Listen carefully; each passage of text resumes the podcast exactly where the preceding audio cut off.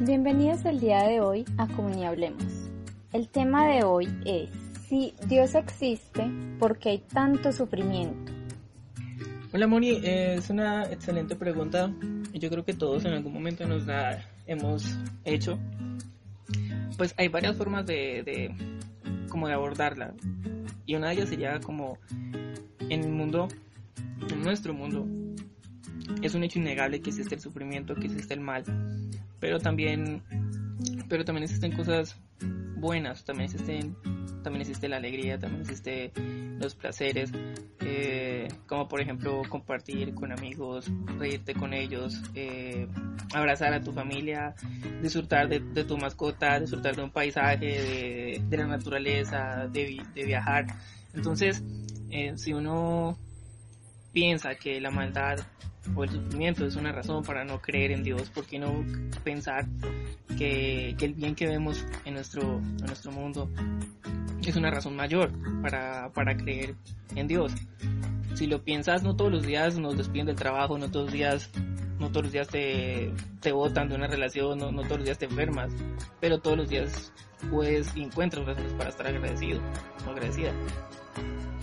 Otra forma en que uno podría abordar esta pregunta es, bueno, Dios nos ha dicho eh, cómo vivir, Dios busca, Dios, nos ha busca nuestro bien, y nos ha instruido de cómo poder cómo poder sacarle provecho a la vida, pero la gente eh, se ha alejado de Dios, la gente le ha dado la espalda a Dios.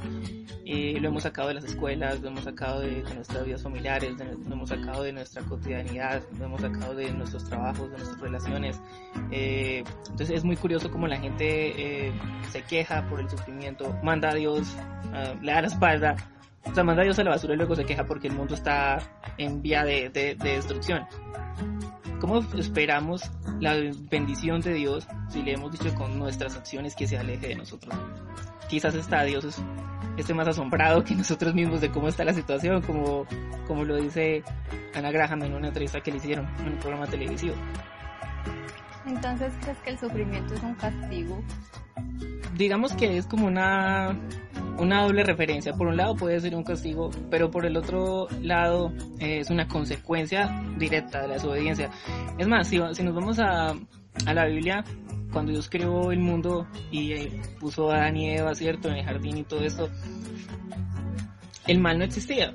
No, no, no había sufrimiento, no, no, no vivíamos en un mundo donde hubieran enfermedades ni nada de estas cosas el mundo que vemos hoy es consecuencia de la desobediencia o la rebelión que inicial que tuvo que tuvo el ser humano. Es, es que es muy curioso pensarlo así, mira, míralo de esta manera.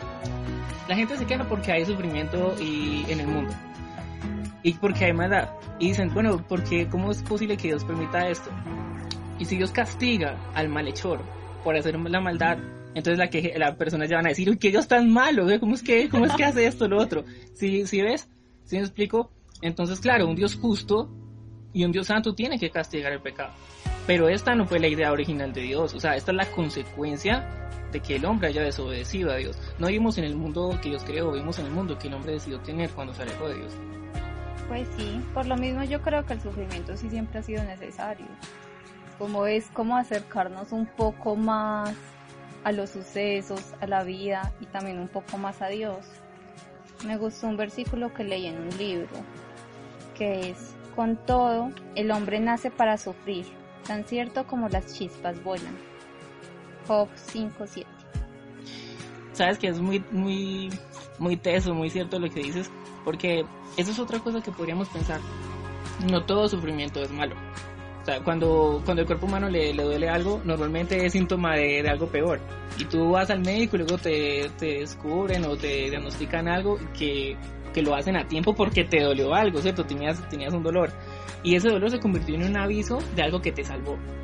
Y lo que tú decías es muy importante. ¿Qué es el sufrimiento que nos acerca a Dios? O sea, eso es uno de los propósitos por los cuales sufrimos. Cuando nosotros sufrimos y reflexionamos de nuestras acciones, de, de las cosas que, que lamentamos que hemos hecho mal, nos convertimos en mejores personas. Y Dios utiliza entonces el sufrimiento para moldear nuestro carácter. Johnny, y con respecto al sufrimiento, ¿qué podemos decirle a las personas que tienen un dolor repentino, fuerte, gigante, como el de una guerra o un suceso traumático?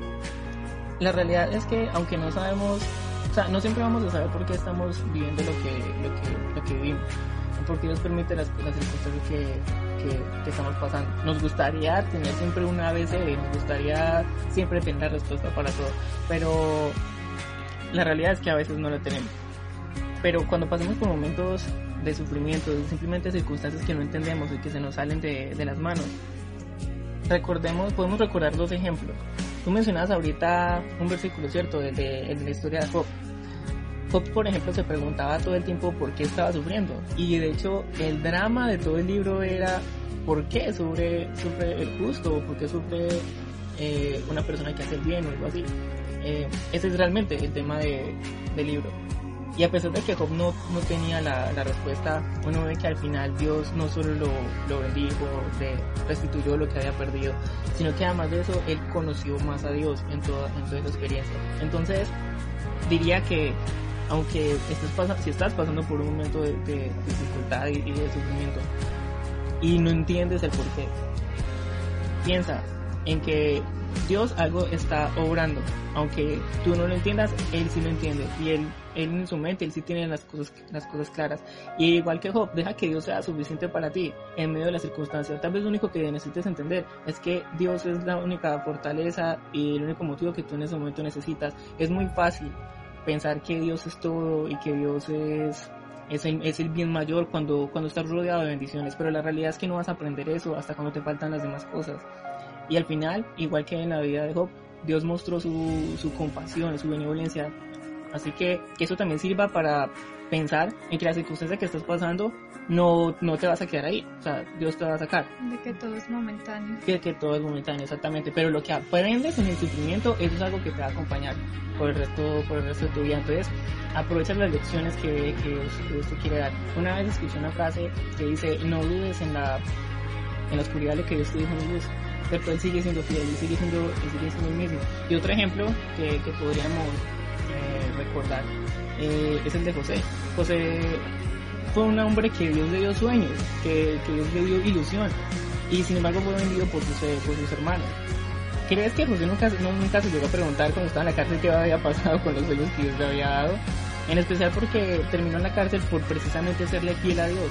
Uno pensaría que eso no, no tiene mucho sentido así como muchos de los sufrimientos que a veces llegan a nuestra vida y uno se pregunta, pero Dios, ¿por qué permite esto? Esto no parece que tenga sentido. Y sin embargo, Dios lo sacó de ahí, lo usó para salvar a, a, Egipto y, las, eh, y los lugares vecinos que habían allí debido a la hambruna que, que, sufrieron. Entonces, en el caso de José, él sí supo porque Dios permitió el, sufrimiento, el sufrimiento. Y en medio de todo eso, por lo menos uno no, no lee, ¿cierto? Que José estuviera quejándose, eh, reconcuñando con Dios o peleando con Dios o dudando. Seguramente tuvo algún, algunos sentimientos muy similares porque era un humano, ¿cierto? Pero, pero uno nota que, que él siempre se apoyó en Dios. Él no perdió la fe en Dios. Y él, y Dios, ¿qué hace cuando una persona hace esto? Respalda su, fe. Y al final puedo ver que todo eso tenía un propósito y era ser de bendición a otros. Y eso es otra cosa. Dios también permite que nosotros pasemos por circunstancias difíciles porque nos quiere usar para hacer de bendición a otros también. Muchas gracias Johnny y gracias a ustedes todos los que están escuchando. Esto fue Comunidad Hablemos. Los esperamos para una próxima ocasión. Hasta pronto. Adiós.